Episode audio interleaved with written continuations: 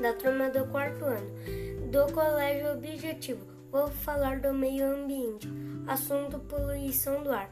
É a introdução de qualquer substância que, devido à sua concentração, possa se tornar nociva à saúde e ao meio ambiente, conhecida também como poluição atmosférica. Refere-se à contaminação do ar por gases, líquidos e partículas sólidas em suspensão, material bi biológico, até mesmo energia, energia.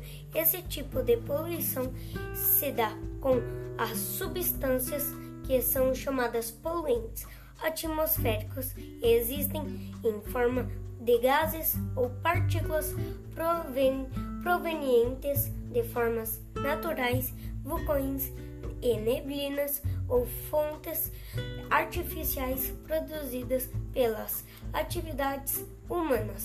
De acordo com um estudo da Organização Mundial de Saúde, OMS, de 2014, a poluição do ar causou a morte de mais de 7 milhões de pessoas no mundo.